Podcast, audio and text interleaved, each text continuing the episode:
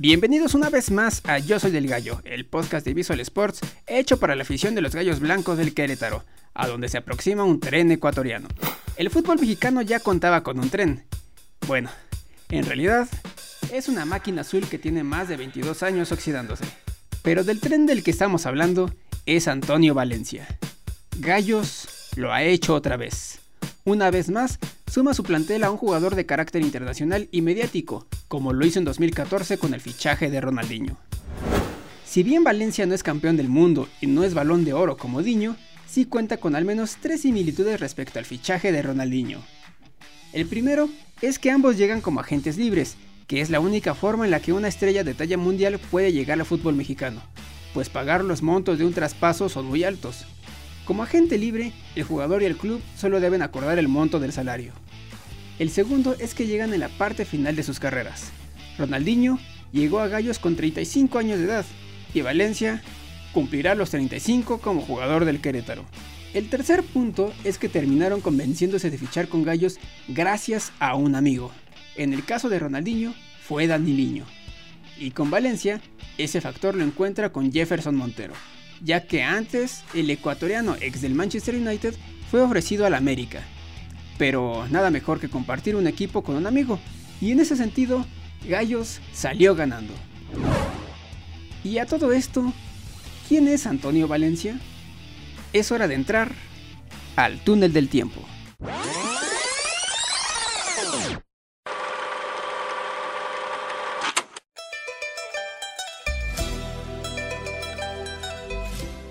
En los últimos años, Gallos Blancos ha dado de qué hablar, y no solamente a nivel nacional, sino internacionalmente.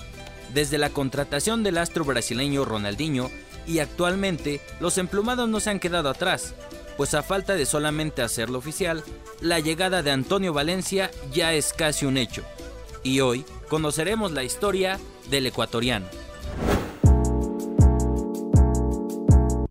Nacido un 4 de agosto de 1985 en Nueva Loja, Ecuador, Antonio comenzó en el fútbol a los 11 años, jugando para el Caribe Junior, uno de los equipos más conocidos del Lago Agrio, el cual juega los campeonatos de la segunda categoría de Ecuador. Siguiendo su sueño de ser futbolista profesional, llegó a las divisiones formativas de El Nacional, por su cualidad técnica, no tuvo problemas para superar las pruebas futbolísticas y quedarse en la categoría sub-16. A mediados del año 2003, el entonces técnico del primer equipo del Nacional, Dragan Miranovic, miró un partido del joven lateral y quedó impactado con el jugador, dando la orden directa de subirlo al primer equipo, donde ese mismo año se ganó su ansiado debut. Sus éxitos en el Nacional lo catapultaron a la selección ecuatoriana, y el 27 de marzo del 2005 tuvo su debut envidiable en la tricolor, marcando dos de los cinco goles con los que vencieron a Paraguay. La carrera de Valencia iba cuesta arriba rápidamente, lo que lo llevó al viejo continente, donde tuvo una amplia variedad de equipos como el Villarreal, Recreativo de Huelva en España, el Wigan de Inglaterra y el Manchester United, en donde tuvo su mejor época y llegó un 30 de junio del 2009. En Old Trafford se ganó el cariño de la afición a base de esfuerzo, ganando dos copas de la liga inglesa, tres Community Shield, dos Premier League, una FA Cup y una UEFA Europa League. Luego de su paso por Europa, regresó a su natal Ecuador para defender los colores de la Liga Deportiva Universitaria de Quito, donde consiguió la Copa y la Supercopa Ecuatoriana. Actualmente, Antonio Valencia está nada de vestirse de azul y negro para defender la camiseta de los Gallos Blancos de Querétaro. ¿Será que el fichaje del ex Red Devil sea el principio de los nuevos éxitos de Gallos? Esto fue El Túnel del Tiempo.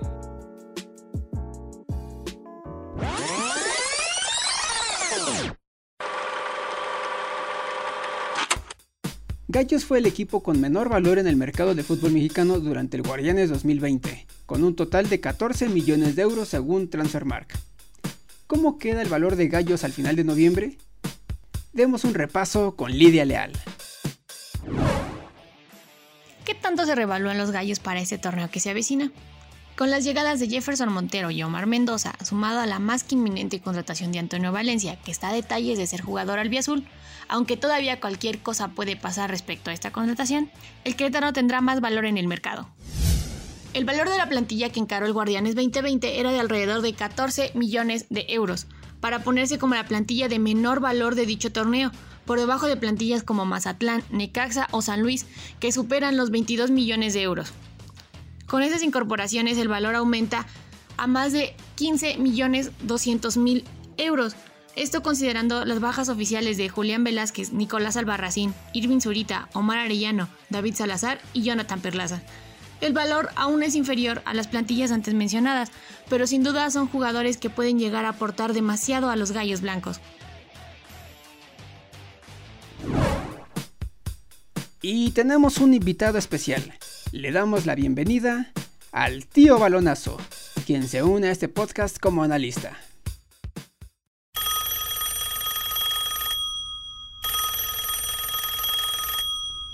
Bueno, Ahí te va la primera pregunta, tío Balonazo. Mira, decías hace unos cuantos días, unas cuantas semanas, que esperabas a que le pasara al Peter Tamirano lo que le pasó a Jaime Lozano. Con la llegada de estos refuerzos, ¿cambia tu percepción? pues sí y no.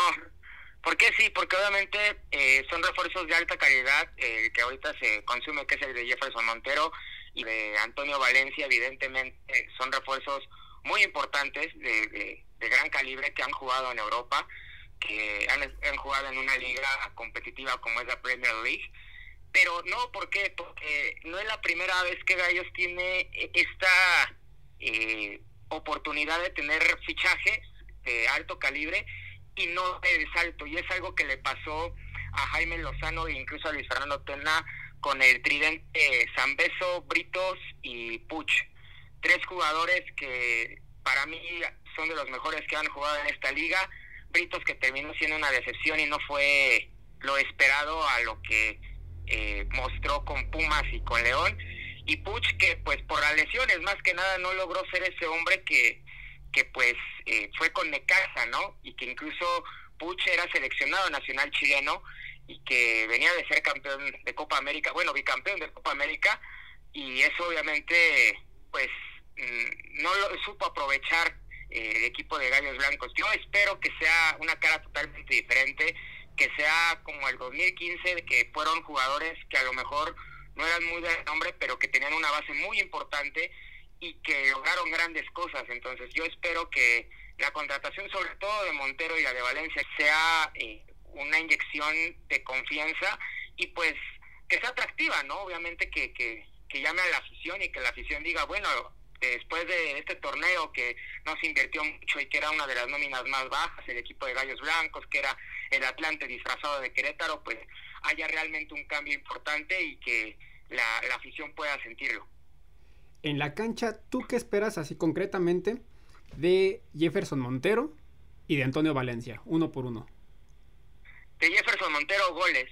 Simplemente, eh, si te pones a buscar los goles que, que, que metió con Monarcas Morelia y el peso que tuvo eh, Montero en su estancia entre el 2012 y el 2014, goles totalmente.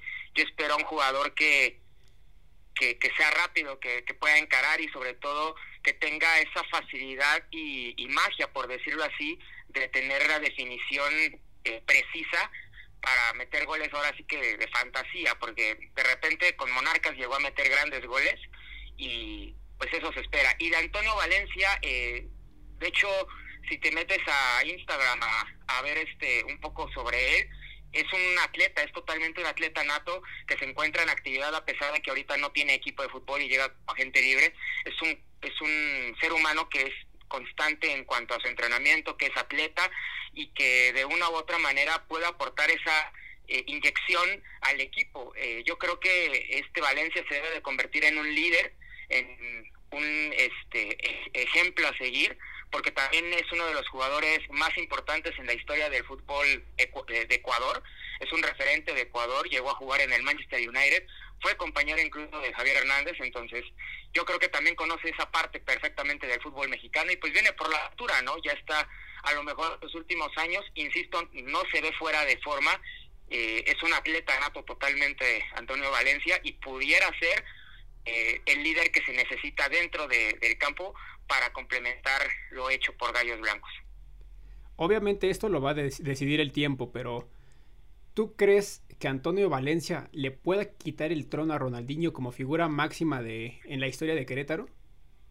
No, y, bueno, para empezar, la figura máxima para mí no es Ronaldinho. Ronaldinho eh, llegó y simplemente por el hecho de ser Ronaldinho, eh, levantó totalmente, para mí es el mejor fichaje que hay aquí a la Liga MX porque cualquier día pesa un balón de oro eh, jugar en tu liga, más allá de que estaba lejos ya de lo mostrado con el Barcelona e incluso con el Milan, eh, pero para mí no, yo creo que va a haber un poco más de fútbol de Valencia, ajá. Ronaldinho aquí un poco más como asistidor, yo creo que Valencia también pudiera llegar en algún punto a hacer ese apoyo anímico como líder, insisto. Ronaldinho tal vez no tenía ese líder, pero te marcaba una presencia por el nombre, por lo que jugaba, por la magia que mostraba, por el recorrido, por lo ganado, por la experiencia. Entonces, yo creo que son este eh, personas totalmente diferentes. Sí son cracks y son diferentes dentro de su fútbol, eh, hablando de su de su país, ¿no? Ambos fueron seleccionados y fueron a Copas del Mundo. Sin embargo, este Valencia yo creo que viene más por la parte, yo creo que como te comento, ¿no? Más de líder, más de realmente venir a buscar algo competitivo. Ronaldinho más este por el plan de mercadotecnia, por el plan de que él tenía el deseo de jugar aquí en México y sin embargo funcionó porque al final de cuentas Ronaldinho jugó la única final en la historia de Gallos Blancos. Hablemos de técnicos. Se fue Alex Diego con un equipo, como decías anteriormente, que venía del ascenso MX, el Atlante disfrazado de, Gallos Blancos. El Piti Altamirano dirige al mismo equipo y ahora va a dirigir a otro equipo.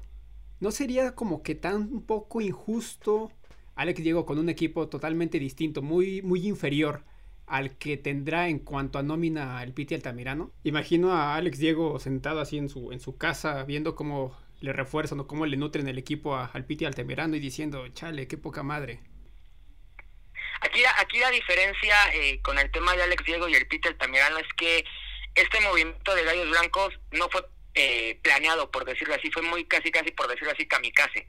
Si tú recuerdas cuando viene la compra de los dueños del Atlante a Gallos Blancos, es una transición muy rápida porque Caliente pues busca la manera de, de, vender al equipo que acababa de adquirir hace seis meses y también viene pues esa parte de desarmar el plantel base de Gallos Blancos que está Tijuana.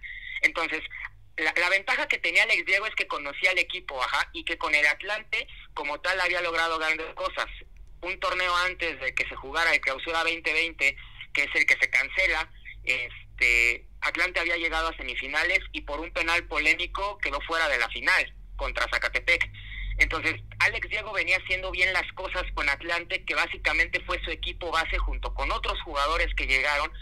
Sin embargo, como te lo digo, no eran de tanto nivel. Es cierto, yo no digo que Alex Diego no haya sido el técnico, pero la plantilla no le rindió y al final fueron decisiones. Tío Balonazo, sé honesto conmigo. ¿Vas a extrañar a los jugadores que ya se fueron? Pues uno que otro sí. La verdad es que bueno, eh, es chistoso porque, y también te lo voy a poner así, la mayoría de los jugadores que hoy este, se fueron de, de Blancos, la mayoría de ellos ni siquiera tuviste el placer de verlos en vivo, en el estadio, y pues sentir como que esa ese tacto entre afición y, y, jugador, ¿no? Esa parte creo que es un poco, llamarla así sentimental por lo injusto, para mí desde mi punto de vista, de que no haya habido ese, un poco trato un poco más directo entre afición y, y este y, jugadores en el estar en el estadio. Hay jugadores que sí, por ejemplo, yo creo que eh, eh, el, fichaje en su momento, Omar Arellano, fue muy bueno.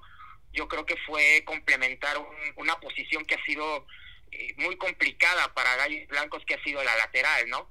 Hemos visto N cantidad de laterales y normalmente la dupla que siempre era, era George Corral y Jonathan Bornstein. Después de su salida, esa posición todavía incluso es difícil y Omar Arellano cuando llegó a ser utilizado por esa parte de eh, en la etapa de Víctor Manuel Bucetich para mí fue fue un buen refuerzo para mí decirlo ya entre lo que comentaba la afición y todo, de que de repente pues sí inventaban la madre y todo, y le echaban la culpa de todo a la no pues al final de cuentas este fue un jugador que para mí cumplió en esta etapa con Víctor Manuel Bucetich. Y otros jugadores, este, por ejemplo el caso de Omar Islas, que también para mí lo hizo bien, y Edwin Zurita de repente también lo llegó a hacer eh, bien. Siento yo que por ejemplo Sebastián Sosa eh, dejó mucho que desear, y yo creo que los jugadores importantes, o hasta ahorita al menos yo que no me he enterado que han salido, que en este caso eh, Madrid o, Kevin Ramírez, que para mí fueron eh, la columna vertebral de este equipo junto con Gira este que ellos son los más importantes que deben de quedarse y que ahorita tienen como que esa batuta, ¿no? De, ser jugadores claves y más movidos. A lo mejor Silveira, pero la verdad no sé cómo vaya a estar en la situación de Silveira, al igual que de Betancourt, que, que fueron jugadores que quedaron a deber a pesar de que Silveira metió muchos goles, entre comillas, la mayoría fueron de penal y pues lastimosamente todavía faltan varias, varias posiciones y varios huecos por llenar en este nuevo club Querétaro. Listo, tío Balonazo, ahora sí nos aventamos un buen ratito. Sí, ahora sí estuvo buena la plática larguita. pues muchísimas gracias y nos estaremos viendo o escuchando próximamente. Te mando un abrazo. Gracias, Sergio. Saludos.